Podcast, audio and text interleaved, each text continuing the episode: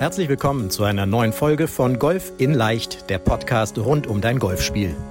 Egal ob Trainer, Freunde oder YouTube-Kanäle, Während es unendlich viele Tipps für das eigene Golfspiel gibt, so ist es umso schwerer, genau die richtigen Ansätze und Übungen systematisiert ins Training einzubauen, um das eigene Spiel wirklich nachhaltig zu verbessern. Fabian Bünker, ehemaliger DGV-Nationalspieler und PGA Golf Professional, zeigt Golfern, wie sie durch ein gut strukturiertes und zielgerichtetes Training nicht nur ihr Handicap verbessern, sondern vor allem konstant gutes Golf spielen. Herzlich willkommen zu einer neuen Folge des Golf in Leicht Podcasts, deinem Podcast rund um dein Golfspiel. In der letzten Woche haben wir über das Thema Probeschwung gesprochen, was du tun kannst, um hey, diese guten Probeschwünge, die du gemacht hast, dann auch am Ball umzusetzen. Ja, haben ein paar Punkte besprochen, was du tun kannst. Äh, vielen Dank auch für das Feedback dazu. Und wenn du äh, Feedback zu unserem Podcast hast, dann freue ich mich über eine Bewertung auf iTunes Schreib auch die Kommentare dazu. Ich lese sie alle durch. Wir haben, glaube ich, die allermeisten Bewertungen von allen Podcasts. Vielen, vielen Dank dafür auch nochmal. Ähm, aber ganz wichtig, äh, wenn du Lust hast, unseren Podcast zu bewerten, dann tu das bitte, denn es hilft anderen Golfern, unseren Podcast leichter zu finden. Darum äh, wäre es klasse, wenn du uns da eine Rezension hinterlässt. Vielen Dank schon mal dafür. So, und jetzt hoffe ich, dass dir gut geht. Wir sind ja mitten in der Saison und äh, Viele Turniere sind gerade am Laufen, viele offene Golfwochen, trotz all diesen Einschränkungen, die wir ja im Frühjahr hatten. Also ich finde es klasse, was es jetzt alles mittlerweile so gibt. DGL findet statt und all diese Dinge. Also es wird viel gespielt, es werden viele Turniere gespielt. Der eine oder andere stöhnt über das World Handicap. Ich höre immer wieder, boah, ich hätte mich nach dem alten System schon so viel runtergespielt und jetzt habe ich erst das oder bin tatsächlich sogar hochgekommen. Ich bin immer noch ein großer Verfechter, ein großer Freund des World Handicaps und glaube, dass das langfristig dazu führen wird, dass die Handicaps tatsächlich objektiver, gerechter sind, zumindest für die, die Golf spielen. Und ich wäre tatsächlich sogar auch ein Verfechter der amerikanischen Variante, dass wir jede Runde, die wir spielen, einreichen können, ob wir sie jetzt angemeldet haben oder nicht. Das fände ich tatsächlich am, am allerbesten, wenn ich sagen muss. Und da sind wir aber schon mitten im Thema, denn wie oft hast du es wahrscheinlich schon gesagt und wie oft, wie oft höre ich es auch? Immer wieder und lese es, bekomme E-Mails dazu, ähm, merke es ja selber auch, wenn die Spiele ja natürlich nicht so krass, aber merke schon, ja. Und ich höre immer wieder, hey, auf der Driving Range, da mache ich, da klappt alles. Und auch in Privatrunden, in Proberunden, super. Aber ich kann meine Leistung nicht unter Druck, nenne ich es jetzt mal, also im Turnier oder wenn ich zocke, abrufen. Ja, dann ist das irgendwie so eine große Lücke zwischen dem, was ich vermeintlich kann und dem, was dann eben ja, ich im Turnier irgendwie abliefer. Und natürlich ist das frustrierend, das verstehe ich ja auch. Und dann guckt man sich jetzt die Profis an, gerade läuft Olympia, während ich diesen Podcast aufnehme.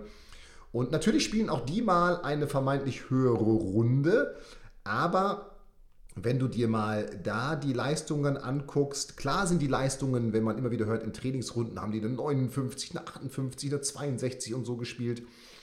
Aber die haben doch dann unter Druck in Turnierrunden eine, eine sehr geringe Abweichung zwischen, ich sag mal, dem niedrigsten und dem höchsten Score. Nach unten ist natürlich nie eine Lücke oder nie, nie ich sag mal, nie eine Grenze gesetzt, also ins, ins Positive hinein. Ja? Aber nach oben haben die irgendwo ihre Leistung, sozusagen ihre maximal schlechteste Leistung gedeckelt. Und das ist genau das, was ich Konstanz nenne. Konstanz heißt ja nicht, dass es jetzt immer gleichmäßig läuft, sondern dass diese Ausschläge nach oben möglichst gering sind. Das ist ja der Punkt, denn die meisten von euch werden ja auch mit dem World Handicap System jetzt merken, dass sie eben, boah, auf einmal habe ich da ganz hohe Runden, die ich mit reinnehmen muss, weil es vielleicht eine meiner acht besten Runden ist, wenn ich über 20 Turnierrunden gespielt habe oder 20 Turnierrunden gespielt habe. Und darum geht es bei Konstanz und darum geht es jetzt auch in dieser, in dieser Folge. Aber wie gesagt, ich höre immer wieder diesen Punkt, boah, ich kann es nicht unter Druck abrufen. Meine Leistungen auf dem Platz sind viel besser äh, oder auf der Driving Range sind viel besser und in Privatrunden, als wenn ich eben Turniere spiele. So, und dann kommt immer wieder dieses, ich habe es, glaube ich, im Kopf, ich habe es mental. Und natürlich ist das Mentale ein entscheidender Baustein, äh, ganz klar. Neben Course Management, Equipment, Golftechnik, ich sag mal, deinem Umfeld ist natürlich das mentale, die mentale Stärke ein wesentlicher Baustein, um konstant und erfolgreich Golf zu spielen. Da müssen wir gar nicht drum rumreden. Aber es ist in dem Fall nicht unbedingt das Entscheidende. Und ich möchte mal in ein, ein aktuelles Beispiel reingehen. Also, jetzt sind ja Corona-Impfstoffe, ich hoffe, du bist auch schon geimpft, hm, sind ja, sind ja äh, zugelassen worden von der Europäischen Arzneimittelbehörde, glaube ich, ist es. Und wenn man sich das jetzt mal so vorstellt, bei solchen Impfstoffen oder auch Arzneien, die werden ja in einem Labor entwickelt. Unter Laborbedingungen. Und Laborbedingungen heißt, da sind erstmal keine äußeren Einflüsse drauf. Also kein, keine, wenn ich jetzt aus dem Fenster gerade gucke, da ist kein Wind im Labor, da fliegt kein Dreck durch die Gegend. Also da ist es steril, da ist es sauber. Da sind also die perfekten Bedingungen, um überhaupt mal so einen Impfstoff oder eine Arznei herzustellen. So. Und wenn jetzt der Hersteller sagt, hier, liebe Leute, ähm, wir haben hier einen Impfstoff für äh, oder gegen Corona, damit äh, helfen wir, dass dieses, dieses Virus eingedämmt wird, denn ganz weggehen wird es ja nie wieder aber zumindest eingedämmt wird, dann kommen ja die sogenannten Studien. Denn dann müssten ja mehrere Studien, ich weiß gar nicht, ob es noch, noch Tierversuche gibt, ich hoffe nicht mehr, äh, aber da müssen ja mehrere Studien jetzt auch erstmal die wirkliche Wirksamkeit dieses Präparats beweisen.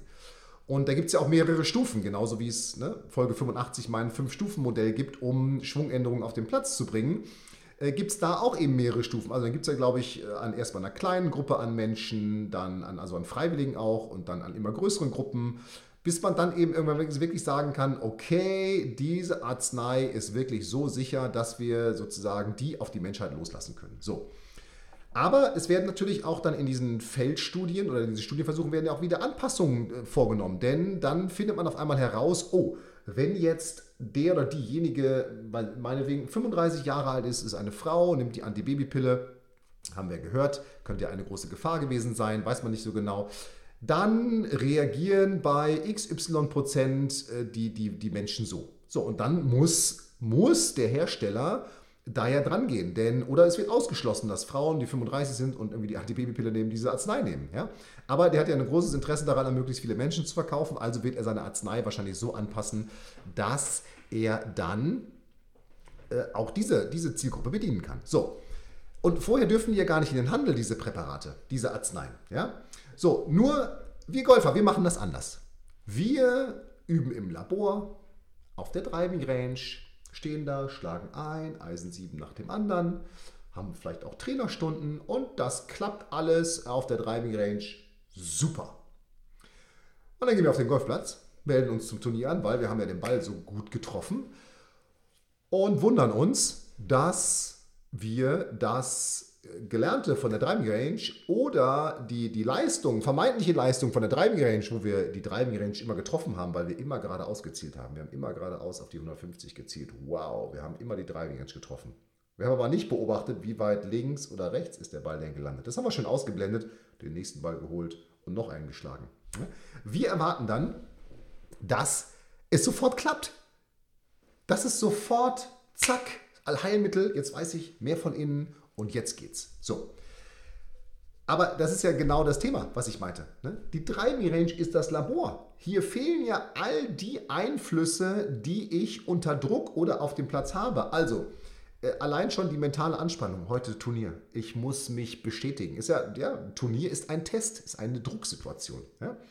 Dann fehlt ich sag mal, vielleicht irgendwann auch der äußere Druck, hey, jetzt kann ich mich unterspielen, jetzt kann ich mich nicht unterspielen, ich kann das Turnier eventuell gewinnen oder oh Gott, das ist heute die schlechteste Leistung überhaupt. Also das sind alles Druckfaktoren. Ja? Mitspieler, ich habe ja gar keine Mitspieler. Ja, auf einmal muss ich suchen oder mich quatscht einer voll oder ich verstehe mich total gut mit dem, vergesse total das Golfspielen darüber, weil ich mit dem so viel rede. Soll es ja auch gehen. Ja? Dann die unterschiedlichen Situationen. Ja, Im Labor habe ich es immer perfekt. Auf dem Platz liege ich mal im Divid, ja, Marcel Sieben, schönes Beispiel beim letzten British Open. Ja? Macht einen geilen Recovery-Schlag, freut sich, bin wieder back in the game und dann liegt er im Divid. Scheiße. Sorry, darf man glaube ich nicht sagen Podcast das Wort. Cost Management. Ja, auf einmal, ah, oh, okay, jetzt habe ich gar keinen Schläger für die Situation hier. Hm, was mache ich jetzt?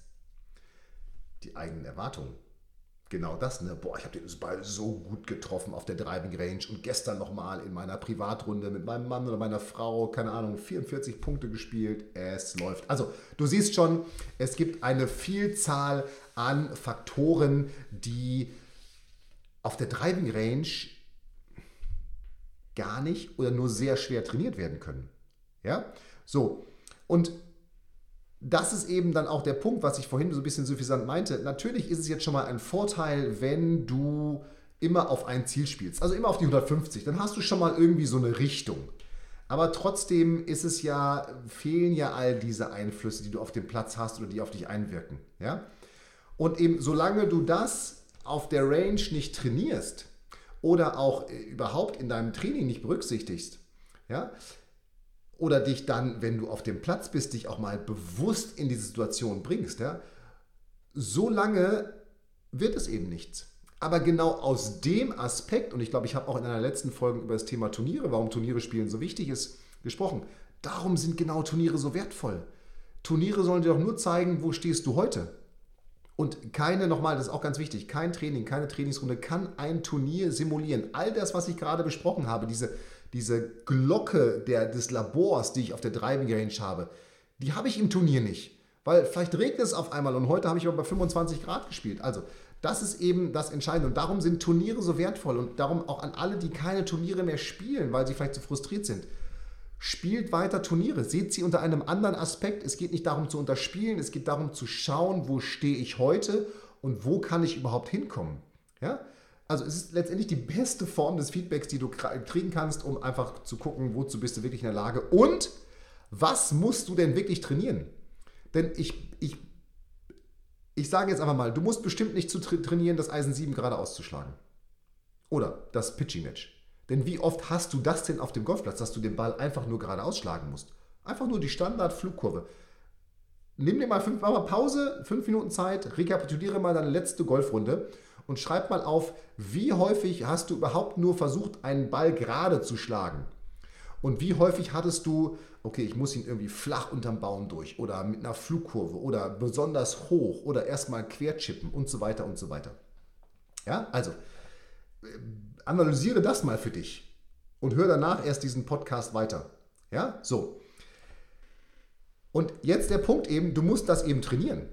Du musst genau diese Dinge, die auf dem Platz auf dich, auf dich treffen können, die musst du auf der Driving Range trainieren. Aber was passiert denn auf der Driving Range? Ich gebe dir mal ein paar Beispiele, was auf der Driving Range passiert. Es wird mit Kopfhörer im Ohr trainiert, mit Musik. Geile Idee, super.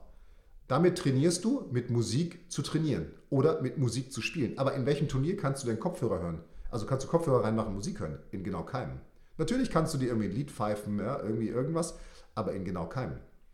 Oder es wird 30 Bälle lang das Eisen 7 trainiert, was ich gerade gesagt habe, das Eisen 7 geradeaus. Klar, wenn man Techniktraining macht, wir haben in den letzten Podcast darüber gesprochen, wichtig, aber es geht jetzt darum, die Leistung auf den Platz zu bringen. Und dann hast du selten 30 Mal ein Eisen 7 hintereinander. Also dann äh, ja, im Zählspiel vielleicht, ja. Aber auch dann würde ich sagen, vielleicht äh, solltest du ähm, abbrechen an dem Tag. Oder manche trainieren nur das lange Spiel, den Driver, nur den Driver. Und immer wieder. Ja, oder nur das kurze Spiel. Auch gut, ja klar, Schwerpunkte legen ist gut, aber es geht jetzt eben darum, was kann ich tun, um das äh, zu trainieren. Und dann auf der Driving Range, ja, geil, ne? Da trifft man noch seinen Kumpel oder seine Freundin und dann wird beim Patten oder beim Trainieren erstmal gequatscht.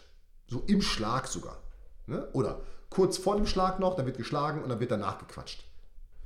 So, jetzt frage ich dich mal, wenn du im Turnier bist und dein Flightpartner, deine Flightpartnerin würden dich, bis du am Ball stehst und nochmal zum Ziel geguckt hast, mit irgendwas, das letzte Fußballspiel von Werder Bremen und äh, was weiß ich was, ich, ich nenne es mal so zudröhnen, da würdest du einen Rappel kriegen. Du würdest sagen, sag mal, siehst du nicht, dass ich hier schlagen will? Kannst du nicht einfach mal ruhig sein? Spätestens beim dritten Mal würdest du das sagen, weil du völlig genervt bist und dich überhaupt nicht konzentrieren kannst. Genau. Auf der Driving Range, ey, cool, das ist mein Kumpel, jetzt wird Training ja richtig super. Nämlich total ineffektiv. Ja? Oder ich liebe diese Ausrichtungsstäbe. Ich finde die super. Die sehen auch, im, wenn man die im Back hat, das sieht richtig, das sieht richtig profimäßig aus, wenn man die im Back hat. Wirklich. Und dann eine geile Idee gehabt, für Plastik 25 Euro zu nehmen. Ich überspitze es ganz bewusst jetzt. Diese Ausrichtungsstäbe haben allein den Zweck, dass du deinen Selfie-Stick, den übrigens alle Teilnehmer im Handicap-Coaching bekommen, dass du diesen Selfie-Stick, um deinen Schwung aufzunehmen und deinem Trainer zu schicken ähm, und Feedback zu kriegen, äh, dran klippen kannst. Und wenn du im reinen Techniktraining bist, auch dann haben diese Ausrichtungsstäbe eine Bedeutung. Aber wenn es darum geht, die Leistung auf den Platz zu transportieren, dann brauchst du keinen Ausrichtungsstab, denn bei welchem Schlag auf dem Golfplatz kannst du dir denn einen Ausrichtungsstab hinlegen? Bei welchem?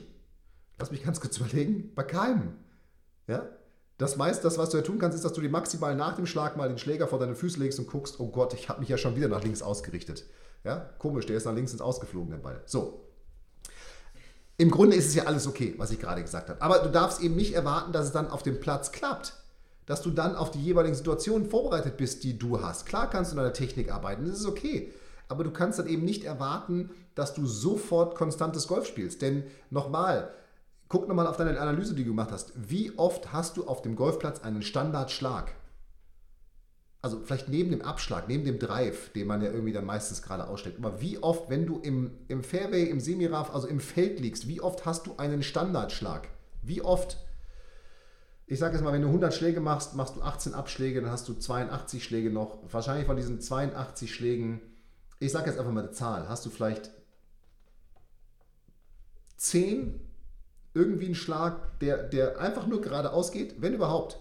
Der Rest ist doch irgendwie ein Dreiviertelschlag, ein kurzer Chip, ein kurzer Pitch, ein langer Putt, ein kurzer Putt. Jetzt muss ich einen quer chippen, jetzt muss ich flach unterm Baum durch. Du hast auch permanent andere Situationen. So.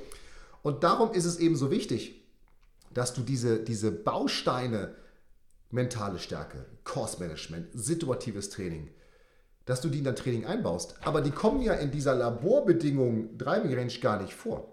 So. Und was kannst du jetzt tun? Das ist immer der Punkt. Ne? Also zum einen natürlich, hey, all das ist genau das, was wir immer im Handicap-Coaching machen. Also bewirb dich, fabianbünker.de slash Termin. Ja, wenn du da Bock drauf hast auf einen Trainingsplan und zu wissen, was du tun musst für dein Spiel, um konstanter Golf zu spielen. Aber was kannst du jetzt tun? Also, nur noch spielen gehen? Ja, das wäre schon mal sinnvoller als 100 Bälle mit dem Eisen 7 gerade auszuschlagen auf der Driving Range. Oder sich einfach nur kurz einzuschlagen und dann auf den Platz zu gehen. Ja? So, ganz ehrlich, denn das ist etwas, da wirst du permanent in eine Situation gebracht, die du lösen musst.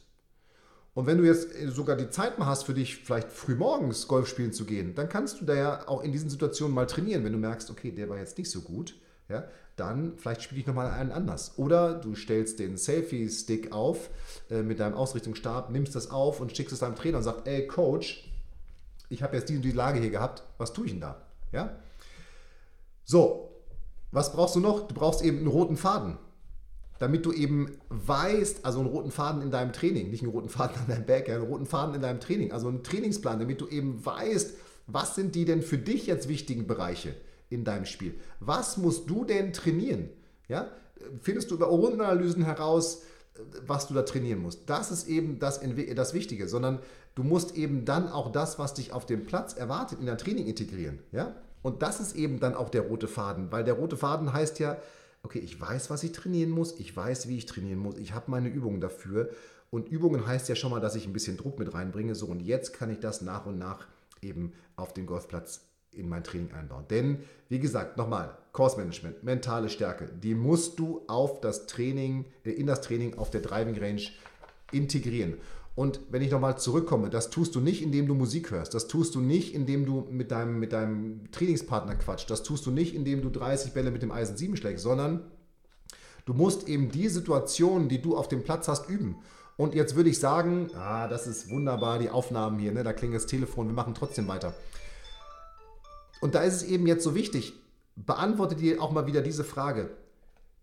Welche Situationen auf dem Golfplatz ich nenne mal eine Zahl, welche 30 Situationen auf dem Golfplatz kommen immer wieder vor, die du noch nie trainiert hast?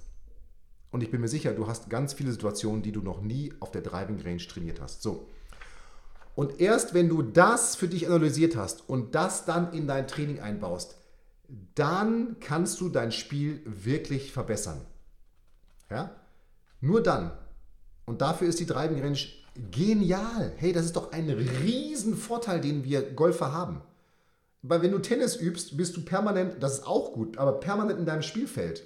Aber du hast beim Tennis selten die Chance, mal ganz in Ruhe die Technik der Vorhand zu üben oder die Technik für einen bestimmten Schlag oder bestimmte Situationen ohne Druck zu üben. Wow, du kannst richtig Selbstvertrauen aufbauen und dann gucken, ob das auf dem Platz passt. Das ist doch das Coole für uns für, auf der Driving Range. Viel, viel besser geht es doch gar nicht. Ja? Denn ich sag's mal so salopp, deinen Schwung, den kannst du auch zu Hause vorm Spiegel üben. Du nimmst dir einen Kochlöffel und einen Pfannenwender, stellst dich vor den, vor den Spiegel und übst dir. Ne? Okay, ich muss mir von innen kommen, alles klar, dahin. Ja? Oder ich muss später schlagen, was auch immer. Ja? Also, und auch das nochmal, guck dir, ich sag mal, die Touren dieser Welt an. Gerade läuft Olympia. Hat da irgendjemand einen, einen Modellschwung? Ja, ganz viele haben einen Modellschwung, aber da laufen auch Schwünge rum. Baba Watson, John Daly. Äh, wer fällt mir noch ein? Auch Jordan Spieth ist nicht perfekt. Dustin, äh, Dustin Johnson ist nicht perfekt. Äh, wie sie alle heißen. Es gibt so wenig Modellschwünge, die, so viele Modellschwünge, die, sorry, jetzt habe ich, den, hab ich den roten Faden verloren. Also es gibt so viele nicht-Modellschwünge, die wahnsinnig erfolgreich sind. Natürlich gibt es auch Modellschwünge, die erfolgreich sind. Aber ich will dir nur sagen, es muss nicht die perfekte Technik sein, um gut zu spielen. Du musst eben diese anderen Bereiche im, im Griff haben. Ne? Also die Anforderungen des Platzes. Was ist jetzt das Problem davon? Das Problem davon ist, dass es viel anstrengender so zu trainieren. Das ist wirklich anstrengend. Und das ist ein langfristiger Prozess. Ich habe gestern mit jemandem gesprochen, der mir gesagt hat, du Fabian, ähm, jetzt auch mit dem Trainingsplan von dir, richtig geil. Aber das ist ein langfristiger Prozess bei mir gewesen. Über mehrere Monate, fast ein ganzes Jahr, bis der jetzt merkt, wow, jetzt kriege ich richtig gerade die Ergebnisse, die ich haben will. Und ich bin viel, viel konstanter. Aber dieses Training ist eben, und das ist das Entscheidende, ist viel komplizierter, viel anstrengender, wenn du jeden Schlag mit einer vollen Routine machst, wenn du permanent dir neue Situationen ausdenkst, wenn du dich permanent in Situationen bringst, die du eventuell nicht so gut lösen kannst, wenn du permanent die Dinge übst, die vielleicht unangenehm sind. Bunkerschläge, kurze Pitches, lange Putts, es macht ja nicht so viel Spaß. Man sieht auch nicht sofort ein Ergebnis. Und das ist der Punkt. Diese Ergebnisse siehst du erst nach und nach auf dem Golfplatz. Das ist ein bisschen wie ich sag mal, wenn man jetzt im Idealform von einer, äh, von einer Rendite spricht, ja, diese Rendite, die kommt erst nachher. Die kommt nicht am Anfang, die kommt eben erst nachher. So. Und dann ist es eben so, so wichtig, dass du genau so für dich trainierst. Ganz, ganz, ganz, ganz wichtig. Und natürlich wird es auch immer wieder einen kurzfristigen Quick-Tipp geben, der dir hilft, ein Turnier besser zu spielen. Trotzdem denk an den Jojo-Effekt. Ja? Und dieses Training ist dann das wirklich Wirkungsvolle. Und es ist so ganz simpel. Ja? Schreib dir die 30 Situationen auf, in, die du, in, die, in denen du immer wieder bist und die du selber für dich auf dem Platz nicht so gelöst bekommst, wie du es für dich eigentlich lösen willst. Und die trainierst du. So einfach ist das. Und dann hast du schon mal ein bisschen von diesen Laborbedingungen weggenommen. Ja? So. Und dann ist der nächste Schritt, dass du eben auf dem Golfplatz, und darum geht es dann ja auch, wie kann ich denn jetzt die Leistung auf den Golfplatz transportieren? Da geht es darum, dass du dann auch innerhalb deiner Stärken spielst. Denn eins ist mir auch wichtig. Lieber defensiv spielen. Dieses No Risk, No Fun, das führt meistens dazu, dass es No Fun ist, weil man sich nämlich damit völlig überschätzt. Und natürlich klappt dieser eine Drive, Tigerline, über die Ecke. Der klappt natürlich. Mal, einmal von zehn Mal. Aber die anderen Male, Ball verloren, Doppelbogie, schwere Lage, Stress. Und darum spiele innerhalb deiner Stärken. Ja? Und diese Stärken, die könntest du jetzt subjektiv für dich rausfinden. Aber auch da, und das ist auch wieder etwas, was zu der Leistung auf dem Golfplatz beiträgt, führe Rundenanalysen durch. Ich, ich sage ganz ehrlich, nutze vor die beste Rundenanalyse der Welt. Ich nutze sie in meinem Handicap-Coaching, um zu wissen, wo sind die Stärken und Schwächen. Alleine schon kannst du damit rausfinden, aus welchen Distanzen ins Grün bin ich denn am besten. Nicht so unwichtig, oder? Ich habe einen Coaching-Teilnehmer aus Zürich, da haben wir festgestellt, zwischen 90 und 110 Metern ist der am besten. Aber das wusste der vorher gar nicht, bevor er diese, diese Rundenanalysen gemacht hat. Ja? Und was ist daran wichtig jetzt aus 90 bis 110 Metern? Jetzt musst du permanent gucken, dass du am besten aus 90 bis 110 Metern ins Grün schlägst. Denn in seinem Fall ist es so, da schlägt er ein volles Gap-Wedge oder ein volles Pitching-Wedge. Und das wiederum ist aber ein entscheidender Bestandteil, denn zum Beispiel auf Paar 5 Bahnen heißt das, der kann vom Tee viel entspannter sein. Der muss seinen Treiber gar nicht schlagen. Der schlägt zum Beispiel einen Hybrid nach vorne, schlägt nochmal irgendwie sein Eisen 7 nach vorne und dann liegt er auf 110 Metern. Und dann spielt er maximal ein Paar, weil er den dritten draufschlägt, hat eine Birdie-Chance und spielt meistens Birdie oder Paar. So. Oder ein Paar Viers. Okay, ich weiß, ich muss auf 110 kommen. Alles klar. Okay, vielleicht brauche ich manchmal auch gar keinen Treiber. Oder vielleicht brauche ich jetzt gerade erst recht einen Treiber. Also, Das ist auch nochmal etwas. Spiele dann innerhalb deiner Stärken. Kein Harakiri, kein No Risk, No Fun. Das ist alles Mist. Lass es dir gesagt sein. Ähm, du musst eben wissen, wo sind meine Stärken und wo sind meine Schwächen. Und auf dem Platz musst du dann auch eben ganz gezielt diese Schwächen vermeiden. Dann musst du drumherum spielen. Wenn du den 50 Meter Pitch nicht kannst, darfst du nie auf 50 Meter liegen. Nie. Nie, nie, nie. Denn das führt zu Unsicherheit bei dir, zu weiteren schlecht getroffenen Schlägen, zu schlechten Scores, zu Folgefehlern, die passieren und so weiter. Wenn du weißt, aus 80 Metern bist du gut oder aus 90 bis 110, so wie der Marcel, hey, dann leg ihn dir auf 90 bis 110 Metern. Und dann spielst du deinen Schlag. So, und das sind die Punkte, mit denen du es schaffst, die Leistung, die du im Training, auf dem Golfplatz, auf der Driving Range, in Privatrunden erzielst, dass du die auch langsam auf den Platz transportierst. Aber eben, du musst diese Laborglocke verlassen. Das ist das Entscheidende. Du musst anders trainieren. Du musst Kursmanagement, mentale Stärke, all diese Dinge musst du in dein Training einfließen lassen. Ja? Nochmal, stell es dir so vor, dass du wirklich wie unter einer Glocke trainierst. Da wird alles abgehalten. Na klar, ist es da einfach. So, und wenn ich jetzt diese Glocke, ja, wie es bei Käse so gibt, ne, wenn man draußen im Sommer draußen ist, Jetzt nehme ich diese Glocke weg und jetzt prasseln auf einmal Sonne, Wind, ähm, Geräusche, all diese Dinge auf dich ein. Das ist doch was ganz anderes. Und das musst du verstehen für dich. Und wenn du das schaffst, dann ist es trotzdem immer noch ein harter Weg. Das ist eben einfach so. So, aber ich hoffe, ich konnte dir jetzt mit dieser Podcast-Folge helfen, dass du verstanden hast, was musst du tun, um die Leistung, die du im Privatrunden auf der Driving Range erzielst, auch in Turnierrunden zu erzielen. Und auch nochmal zum Abschluss, lass es dir gesagt sein, es wird trotzdem immer einen Unterschied zwischen Turnier und Privatrunden oder Nicht-Turnierrunden geben. Das ist ganz normal. Das ist bei allen, auf allen Leistungsebenen so. Bei den besten Spielern der Welt und auch bei den nicht so guten Spielern ist das so.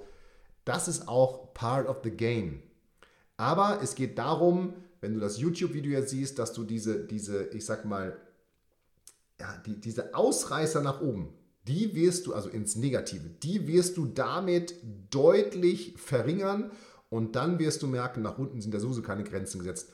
Das ist dann die Konstanz, die du in dein Spiel bringst. In dem Sinne, ich wünsche dir viel Spaß beim Training. Wenn du Fragen hast, wie du diese Art von Training in dein Training integrieren kannst und wie du es schaffen kannst, konstanter und besser Golf zu spielen, dann melde dich fabianbünker.de slash Termin zu einem Analysegespräch mit mir oder mit jemandem aus meinem Team, wo wir dir einen Trainingsplan aufstellen, wie du genau das schaffst. Ich freue mich auf dich. Ich wünsche dir viel Spaß beim Training und ich freue mich auf wahnsinnig viele E-Mails, wie du es geschafft hast. Schreib mir das bitte mal per E-Mail. Was hast du in deinem Training geändert? Das würde mich interessieren. Schreibe einfach an hallo@fabianbünker.de und äh, ich lese alle die Mails. Äh, entweder beantworte ich sie oder jemand aus meinem Team. Wir freuen uns drauf. In dem Sinne, viel Spaß und äh, bleibt gesund. Up and down. Hier war dein Fabian. Vielen Dank, dass du bei der heutigen Folge dabei warst. Wenn du direkt von Fabian und seinem Team gecoacht werden willst, dann gehe jetzt auf www.fabianbünker.de/termin und bewirb dich für ein kostenloses Analysegespräch. In diesem einstündigen Gespräch wird dein Golfspiel ganzheitlich analysiert und dir basierend darauf ein Trainingsplan an die Hand gegeben, mit dem auch du besser und konstanter Golf spielen kannst. Denn konstantes Golf entsteht nicht durch planloses Training. Stattdessen ist ein ganzheitlicher Trainingsplan mit direktem Feedback eines Trainers essentiell, damit du dich zu jedem Zeitpunkt auf dem Weg der Verbesserung befindest und an der größten Verbesserungsmöglichkeit in deinem Spiel arbeitest. Falls das für dich interessant ist, dann geh auf www.fabianbünker.de/termin und bewirb dich für ein kostenloses Analysegespräch.